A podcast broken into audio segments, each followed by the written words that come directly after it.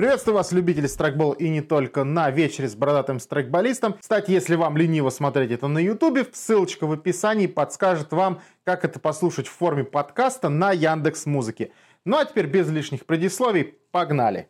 Итак, сегодняшний мой гость – это Евгеньевич. Если вдруг кто не знает, кто это, он сейчас про себя расскажет. Давай, пару слов про себя. Меня зовут Саша, я в страйкболе, наверное, почти 10 лет, э, занимаюсь ютубом, веду один из YouTube-каналов, точнее, два или три из YouTube-каналов а, на российском страйкбольном YouTube, а, и регулярно веду новости. Вот, вот. да.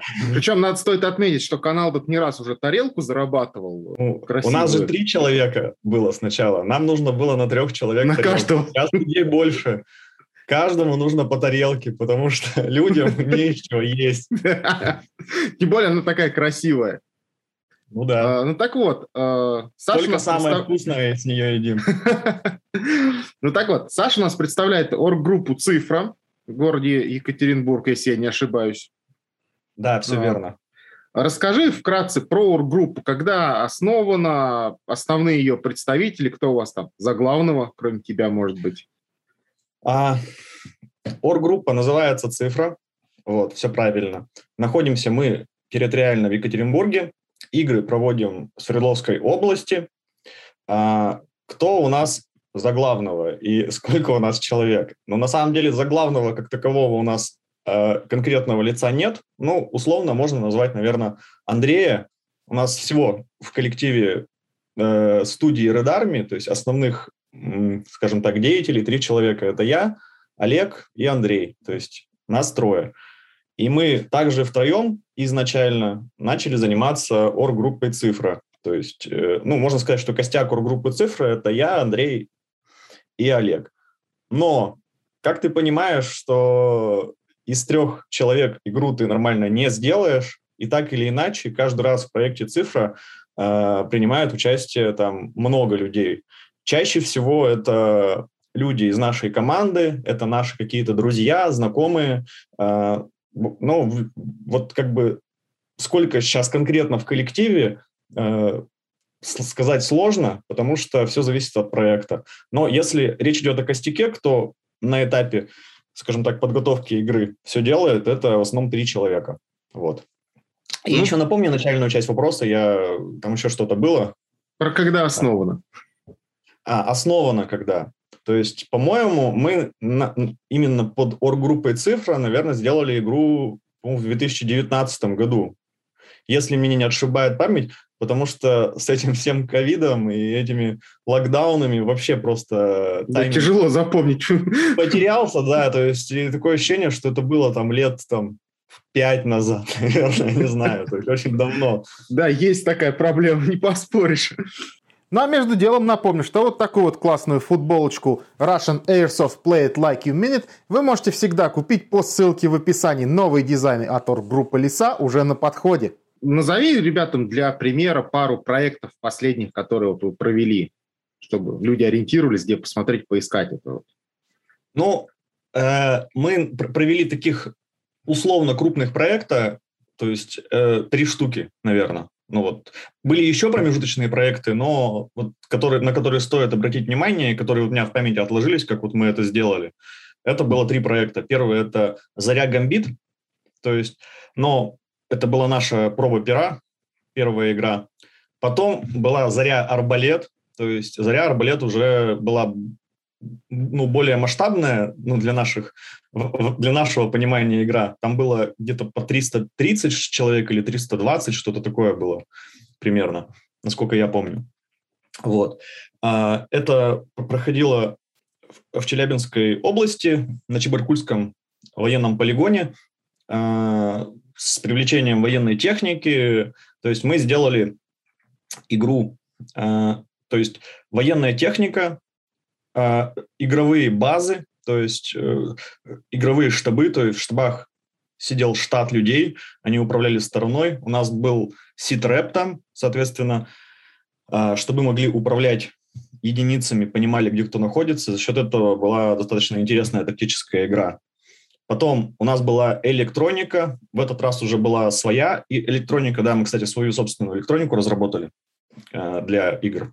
Э, она у нас, как сказать, у нас умные машинки, которые могут исполнять роль всего. То есть ты берешь там, эту машинку, программируешь определенным образом. Это, например, какая-нибудь хрень, которая что-нибудь считает. Э, программируешь другим образом. Это хрень, которую ты носишь, и она там свои координаты отдает по геолокации, можно понимать, зашли в область, не зашли в область или еще что-то такое. Ну и, в общем, таких вариаций, что с ней можно делать, их огромное количество. А, Все зависит от фантазии разработчика. Она причем сделана не на Arduino, то есть, ну, я не буду сейчас в подробности э, вдаваться. Суть в, то, в том, что там больше потоков и э, больше возможностей по тому, что она может одновременно делать. Если так, ну, кратко. А, там была своя электроника на этой игре уже опробирована. И плюс у нас была механика, она была сделана следующим образом. То есть мы взяли э, основную канву, то есть там были точки, которые необходимо было удерживать, захватывать. Причем логика захвата не такая, что любую захватил, и, ты молодец. А там можно было, ну, и, а, ну, а нужно было их захватить в цепь. То есть первая, первая точка, вторая точка, третья, четвертая. И вот если там четыре точки захвачены в цепь, то они приносят там большое количество баллов. Если в середине цепь размыкают, какую-то точку между ними захватили, то уже приносит только две вот эти точки, и приходилось решать задачу восстановить ее. То есть это все, ну, как бы можно было сделать как раз-таки только с помощью электроники, которая эту логику могла понимать, как это делать. За счет этого сама тактика игры, вот этой вот основной конвы, она была такая, ну, нелинейная. Вроде бы ты все и захватил до конца, да, то есть, но тебе раз разорвали, и тут приходится а, уже в центр идти, а тут опять туда. Ну и, в общем, там маневров было много. И помимо этого, чтобы было людям интересней, мы решили сделать, ну, так мы назвали это, ну, не конвертные задания, потому что конвертное задание – это что-то такое маленькое, такое емкое, а мы назвали это спецмиссии.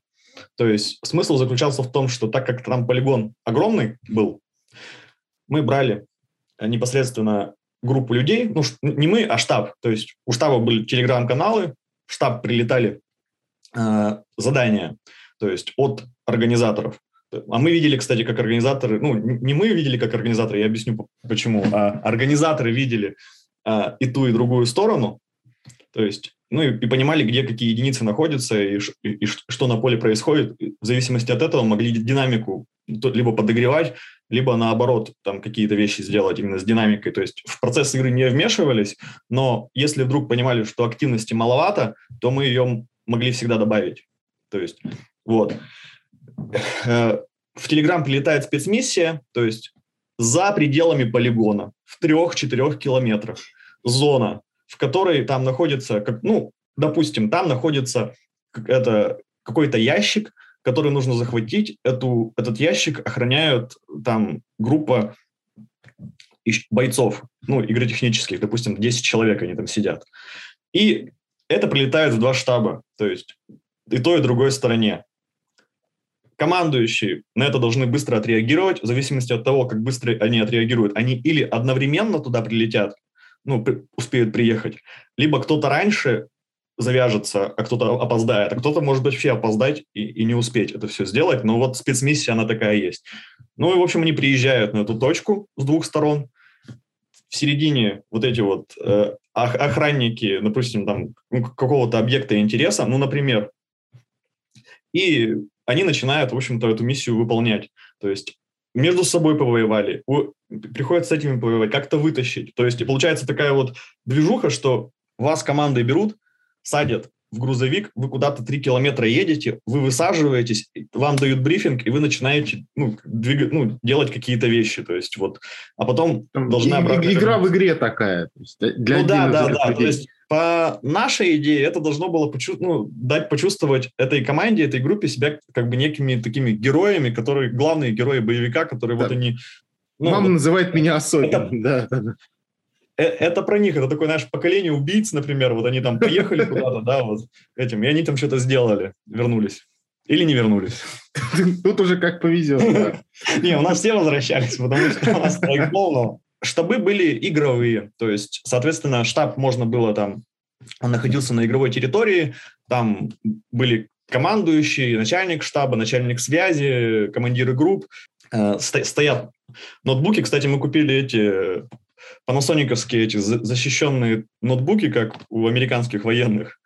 То есть на Авито такие, в общем, взяли, которые там можно таскать. Вот они у нас в штабах стоят, э, там развернута эта система Ситреп, э, командующие видят расположение своих войск, э, они, ну, естественно, мы там выдали эти рации нормальные, мачты выдали, которые, чтобы на весь полигон били. То есть вот, вот это все, вот, вот это все. И вот они в палатке в такой сидят, этот штаб там даже ну, по-моему, на арбалете, если не ошибаюсь, еще не надо было его охранять. Я вот, если честно, уже сам забыл, Э, как это было. Вот. И последняя наша игра, которую мы делали вот в этом году, э, мы, ну, получилось, что закрыли сезон, но мы всячески отнекиваемся. Это было не закрытие сезона, это была просто ну, игра, большая игра. В этот раз игра была уже на ну, чуть больше, чем 500 человек, насколько я помню. Но у меня цифра отразилась 500, короче, пускай будет 500. Там чуть-чуть больше. вот. И это игра была под городом Асбест. А, там есть такой полигон, называется «Отвал», номер пять. Ну, очень на этом полигоне много раз там проводились игры серии «Афган». То есть, и вот антураж, он вот такой вот... Перепады э, высот, вот это все. Да, такое. да, да, да, да. То есть, и вот это вот вся такая вот специфика, то есть, там единственный минус, тебя привода просто в песке, то есть ты понимаешь, что с ними происходит после игры, и как их нужно там вычищать. Вот. Но все остальное у этого полигона плюсы на самом деле, потому что он очень реально крутой. Вот. И мы на этом полигоне э, сделали игру э, «Огонь Баристана». Кстати, еще один момент. На всех наших играх, начиная с первой, э, мы сразу разработали сеттинг свой. То есть мы не хотели лезть там, в политику, мы не хотели лезть во всякие там вот, ну, короче, задевать какие-то там интересы, что здесь мы политику здесь заденем, что-нибудь сделаем тему, людям не понравится. Здесь мы там еще что-то сделаем. И мы, ну, мы все-таки страйкбол, мы не хотим вот во, вот во всех вот этих вот дискуссиях участвовать, это вообще как бы лишняя история. Поэтому мы изначально сделали свой сеттинг. То есть у нас там есть две стороны, это Ruby и ISU, Суть заключается в том, что у нас единый сеттинг, и действие каждой новой игры — это ну, продолжение истории предыдущих игр. То есть и из-за того, что у нас игры проходят на разных полигонах, а у нас получается, что вот одна область у нас это Баристан. То есть если будет игра в Асбесте, это будет всегда Баристан, потому что это территория Баристана. Вот. А если игра будет э, э, Чебаркуль, то это Мадрас, то есть государство Мадрас у нас там есть так, такое. Там будет э, вот это то, ну и так далее. То есть у нас по, по каждому полигону это вот какая-то локация вот этого, вот этой вот, ну, э, э, этого лора, этого сеттинга, который мы сами придумали. А, еще один момент. С каждой игрой э, происходит следующее. То есть у нас есть некая такая идеальная игра, в голове, а, в которой должно, должны быть всякие вот элементы и какие-то механики, какие-то фишки. Вот. Но когда ты с нуля начинаешь э, в, ну, в регионе, например, какой-то формат игр э, закидывать, то не все фишки, которые, допустим, нормальные там э, в Москве, там, в, в Нижнем Новгороде, в Питере, еще где-то, а могут легко зайти там в твоем регионе. То есть, например, э, такие вещи, как трассера ночью. То есть еще год назад, по-моему, это был нонсенс, что вся игра обязательно на трассерах. Просто. Ну, а э, весь юг, там вообще просто, или там, там приватка, или игры там, не знаю, та же линия фронта, как без трассеров, ну, то есть там вообще уже ты не, ну, как-то как-то странно, как, как это начиная играть ну, без трассеров. как-то. Это, да просто, мне кажется, это неинтересно, это другой какой-то игровой процесс получится. Это нам не надо без трассеров, нам с трассерами надо, ну, потому что тогда мы можем все воевать всей толпой, а не только люди в приборах и, и, и вообще, то есть, ну и зрелищно, и просто интересно, ты понимаешь, как бы что делать, а не так, что все сидят, динамики ноль, и ни, ничего не происходит. Ну, то есть, э, вот и мы с каждым проектом какие-то моменты, какие-то фишечки небольшие мы постепенно внедряем. Сначала там ввели одну фишку, потом вторую, потом третью, потом четвертую, потом пятую. То есть с каждым проектом, если бы все сразу это закинули, ну, народ бы немножко э, как бы не, не смог бы переварить все вот эти вот э, э, непривычные вещи за раз. То есть, а если постепенно это все, то э, это нормально интегрируется. То есть народ к новому очень так скептически всегда относится. И даже если механика максимально крутая, и в конце они будут ее все хвалить, то на этапе, когда ты это внедряешь, скорее всего, все будут против нее. Это стандартная практика, это, мы уже к этому привыкли. Вот. Но, с другой стороны, нам не надо вводить какие-то механики, которые реально дичь какая-то, которая, ну, там, заведомо игроков напрягает. То есть делать что-то ради того, что нам нравится, просто нравится, а, а игрокам это будет не нравиться, мы тоже не будем. То есть мы всегда берем механики, те, которые, ну, там, где-то опробированы, протестированы, это где-то работало, где-то мы в это сами играли, нам это понравилось, как игрокам, мы, и, и так далее. Вот. А, и вот как раз-таки на Баристане мы ввели уже не только игровые штабы, у нас уже были игровые базы. То есть у нас еще не было там игровых жилых лагерей, как на линии фронта, например, но у нас уже были игровые базы. То есть э, место, где игроки концентрируются, это там окопные сети, это штаб там стоит, это уже надо охранять, но игра, естественно, идет нон-стоп. И уже движуха там немножко другая. То есть они уже на базах, когда у тебя есть точка не в лагере у тебя, а вот у тебя база, где, где у тебя командование, если ты свалишь, что их вынесут. Ну, такое тоже было у нас на игре. Вот. Это вот э, та, такая вот, вот история. То есть у нас на этой игре что появилось? У нас пропала техника, кроме КАМАЗов, которые выполняли роль вертолетов. Вот. А, ну, потому что эту игру мы делали уже ну, не, не под эгидой обороны, без зари, а исключительно как оргруппа цифра. Там была также механика с э, основной конвой, но только у нас основная конва была м, больше, скажем так, по типу, как ну, часть игр проводит, про, проходит в, э, в приватке. То есть у нас было поле расчерчено на точки, и нужно было отсканировать сканировать вот эти точки с помощью электронных устройств. Например, ну, представь, все, ну, как бы, все поле, ну, вся игровая территория размечена там на квадраты, там точки установлены. Э, эти, э, эти точки на карте, ну, на местности это такие флажки, и это воткнутые в землю, это, по сути, были, ну, типа ге- геометки, где можно сканировать.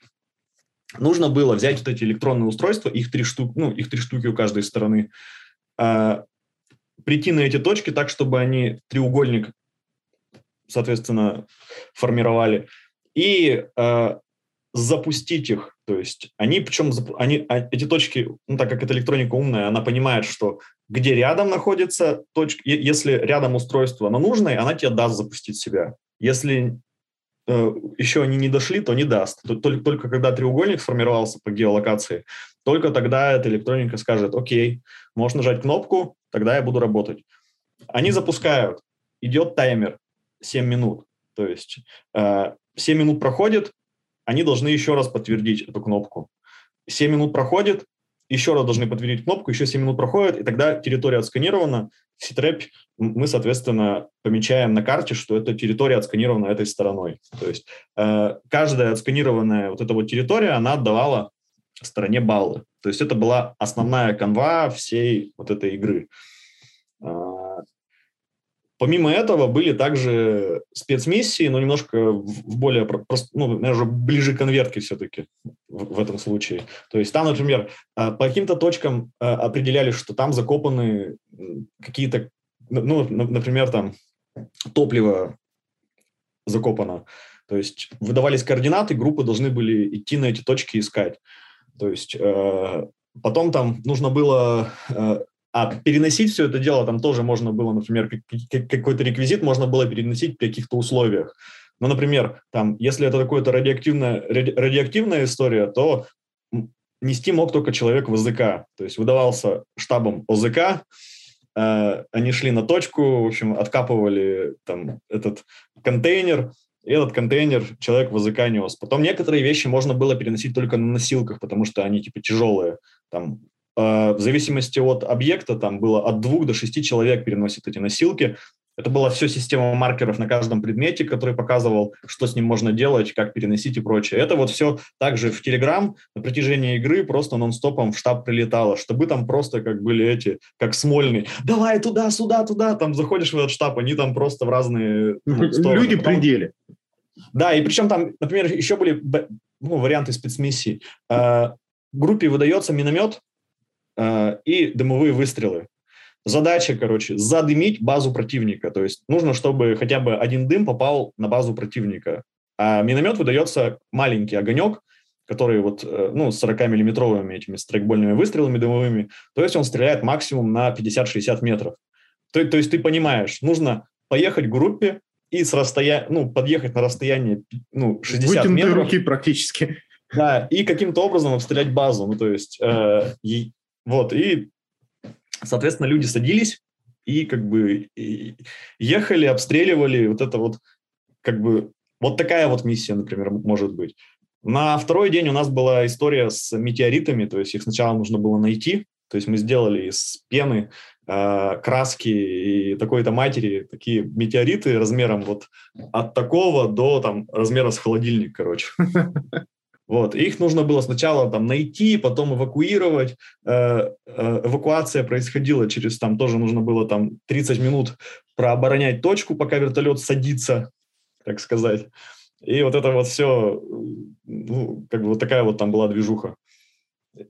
Реквизит э, мы кажд, каждой игре тоже стараемся готовить какой-то, ну, чтобы он был, ну, как сказать, визуально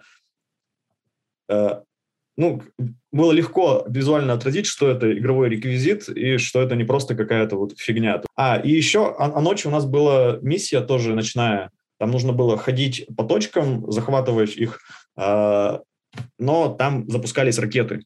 То есть выдавался тубус, э, группе в тубусе были несколько ракет, которые нужно было запускать их можно было запускать при определенных условиях. То есть и, и мы там стоя, стояли, считали баллы, то есть в том числе, кроме, кроме радио подтверждения, мы еще визуально смотрели, о, салютик полетел, точно на той точке ребята запустили, о, салютик. Это вот три игры, я даже не то что рассказал, ну, перечислил их, я еще плюс-минус рассказал, что да, у них было. Них, как минимум людям будет понимание, что вообще на них происходило, это очень полезно для тех, кто захочет вдруг приехать, почему бы нет. Вот, и еще главный момент. Э, вот выяснилось, что мы только в этом году вот этой игрой э, Бористаном, это, по сути, похоже, была чуть ли не первая игра за много лет в регионе, куда допуск был только команд мы запрещали туда приезжать одиночкам. Я, я догадываюсь, что там кто-то просточился, там были лазейки.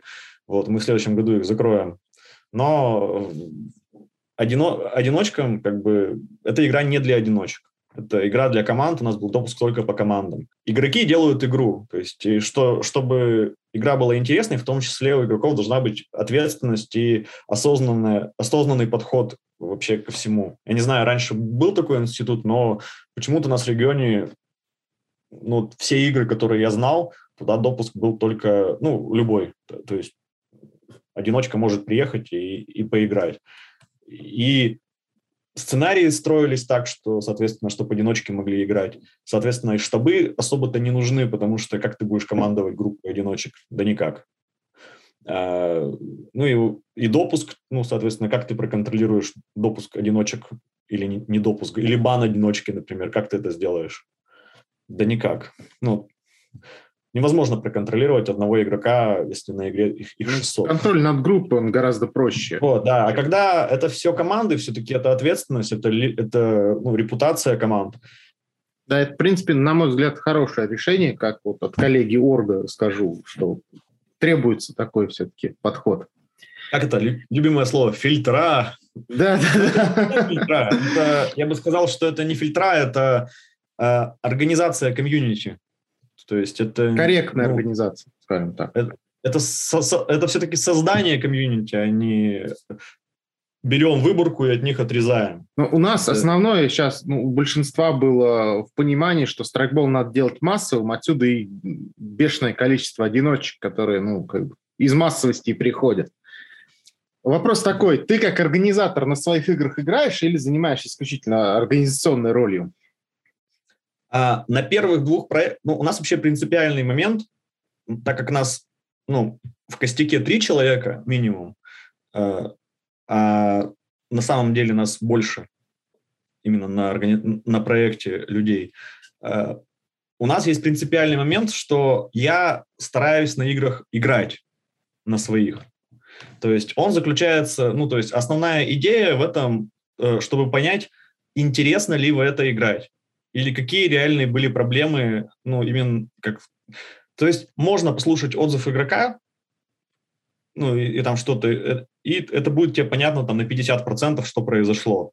Но когда ты сам лично в это играл, вот, исполнял какую-то механику и в этом участвовал, то есть тебе очень сразу становится понятно, рабочая эта штука, нерабочая, и в чем, ну, как бы затык этого игрового момента или наоборот плюс. То есть что на Гамбите, что на Арбалете я играл. То есть э, на Гамбите я нашел очень много интересных вещей, как, ну, как бы для себя открыл как игрок, что мы прикольного сделали и что нужно обязательно транслировать, и потом мы это транслировали. А на Заре, вот которая Арбалет, я нашел моменты, которые ни в коем случае не надо повторять. Нам на бумаге, ну, как бы перед игрой казалось, что это круто будет что это вот вау, и вот и именно в этот момент я попал на игре, и именно этот момент я отразил как хреновая игровая механика, которую мы повторять не будем, потому что ну, в нее было неинтересно играть, и она не работала так, как представлялось э, тебе в момент организации игры, ну, условно говоря, на бумаге. То есть мое мнение, что... Ну и плюсом вообще, в принципе, мы как бы, я уже говорил, что мы пришли к организации игр э, от того, что мы сначала много лет играли команды, команды играли много лет, и как бы было уже четкое понимание, что интересно в игре именно для команды. Мне, мне кажется, что мы очень неплохо понимаем, э, что именно интересно в страйкбольной игре, и, и, и можем это организовать. То есть бывают ошибки, но все равно вот какой-то уже этот, как это называется, чутье, что вот это должно зайти именно игрокам, оно как бы появляется просто потому, что мы сами игроки много лет играли. И вот на первых двух играх я, соответственно, с командой играл, э, свои же механики смотрел на себе. Единственное, что там были смешные моменты с этими, с конвертными заданиями, потому что там, например, одно конвертное задание мне прилетело, а я как бы группой командовал, мне конвертное задание прилетело на поиск ящиков, которые находятся в зоне противника. И проблема заключалась в том, что я их закапывал, я точно Ты знал, где, где они. Вообще точно знал, где они. Я командующий группой, мне дали задание искать ящики вот в этих, в этих квадратах. Ну, я, я, я-то точно знаю, где, где он находится, прям вот конкретно, я его закапывал. Я перекидываю на Саню, говорю, Саня, тут такая проблема, теперь ты, короче, группу ведешь, я просто, ну, вот иду, стреляю, куда покажут. В общем, ну, ну, доезжаем до этой точки, все хорошо, начинаем искать ящик, и я смотрю, как Саня просто идет и, просто наступает на него, проходит по нему ногами. Где-то он здесь, я такой, да, наверное, и начинаю уползать там вообще в другую сторону. Я пойду тот фланг посмотрю, короче, если что. Там какое-то время ходили, в итоге его нашел с горем пополам, но как бы это с другой стороны, я посмотрел, что э, ящики закапывать, вот, видимо, даже нельзя. Ну, потому что... Не все найдут, на самом деле. Ну, прикол в том, что он был как закопан, у него крышка была не закопана. Он информацию от штаба получил, что ящик лежит, то есть, а не закопан. То есть некорректная передача. Он, он, да, и я тоже это вижу, я думаю, ну елы-палы, а, а вот а что делать? Ну, как бы тоже... Человек ищет лежачий ящик, а не закопанный. Да, и человек ищет лежачий ящик, он в итоге его нашел, такой, такая поляна в центре, и крышка торчит. Ну, чтоб, ну, нам казалось, что это вот точно увидят, найдут и прочее. Оказалось, достаточно много времени потратил на это, пока они не, не нашли все это дело. И тоже вот за счет того, что я как ну, пошел поиграл в это, вот в это, посмотрел, как вот э, такая конвертка происходит, как она работает, как люди ищут, какие проблемы с этим есть. Ну, то есть я могу там в следующий раз уже там, мы уже конкретно, ящик точно закопан. Я полностью в этом вопросе согласен. И еще такой вопрос. А помогают ли тебе э, в жизни организаторские способности или наоборот какие-то жизненные софт-скиллы в процессе организации? Ну, у нас, наверное, наоборот. Э, мы все-таки пришли как бы в организацию игр уже с таким игровым опытом. До этого много чего сделали, в том числе там и игры какие-то мелкие, там проекты вот наши, там Red Army, не Red Army и прочее.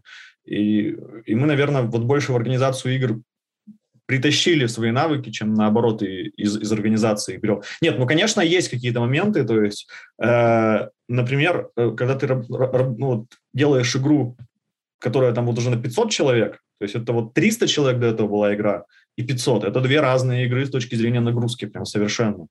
По крайней мере, при нашей организации, при нашем подходе.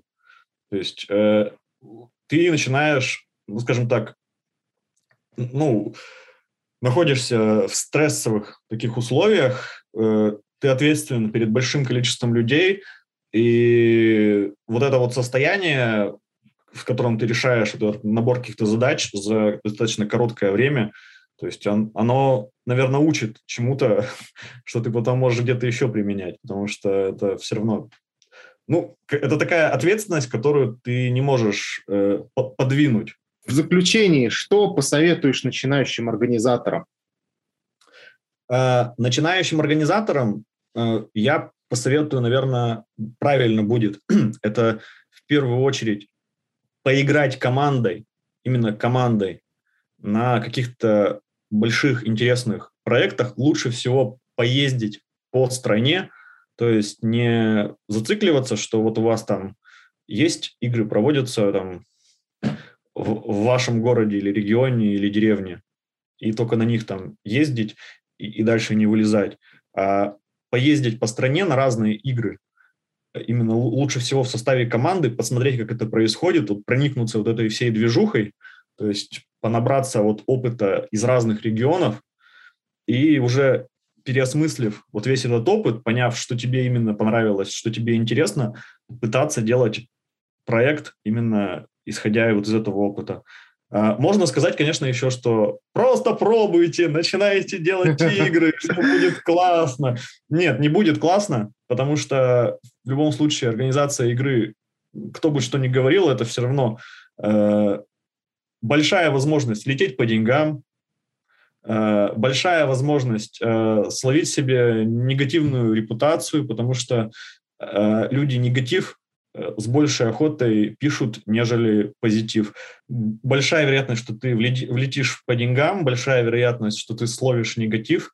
Надо очень хорошо трезво оценить, сможешь ли ты это дело переварить. Поэтому э, совет все-таки сначала поездить, посмотреть, поиграть, проникнуться, понять, что интересно, как то, что делает. Ну, приехал на игру, посмотрел, ага, регистрацию сделали вот так, ага, выдали там вот такие-то там э, наборы для игроков. А почему они такие вы, ну, выдали? А чего не хватает? Ага, вот такие правила. Я вот на игре игра, играю, и вот это правило, я с ним сталкиваюсь, и что происходит? Блин, вот это вот что-то какая-то фигня, не, не, сра, не срабатывает, зачем они это правило придумали? А это наоборот. Вот уже там третий год ездим, и это правило работает, и работает, и работает. Наверное, вот оно хорошее, и все-таки не надо велосипед из этого изобретать, и нужно взять вот механику там хор- хорошо работающую. Там. А как они там перед игрой что-то делают, например, там, что, как они людей собирают, а, откуда у них эти люди? Это в личку пишется, или это они там какие-то массовые, ну, какие-то куда-то там, ну, как сказать, вбросы дают, что люди пришли, а каких людей, а какие люди приехали, а что хорошего вот, ну, вот, вот именно в таких игроках, а что плохого в таких игроках, а может нужен другой формат, а может нужен... Ну, короче, вот это вот все просто вот на, на каждую игру, которую ты ездишь, просто анализируешь с точки зрения всего, то есть что делали, как делали, почему делали, что выдавали, то есть как, как ты сам с этим взаимо- взаимодействовал и что ты из этого можешь там вынести тогда, мне кажется, должно получиться, потому что все равно сначала берешь чужой опыт, его как-то пытаешься транслировать, а потом уже в процессе у тебя появляются свои мысли, которые ты можешь уже там что-то еще с этим делать. Спасибо, кстати, что движуху начал вот эту с, э, скажем так, как это, социально полезную, вот правильно. Просто вообще вот надо еще один момент понимать, вообще всем, То есть у нас вся наша индустрия, связанная со страйкболом, она держится исключительно на играх и проектах. Если игр не будет, проектов не будет, то не будет ничего. То есть незачем будет вам это свои привода вот эти вот собирать. Незачем эту снаряжку красивую, вы будете только фоткаться на фоне дивана.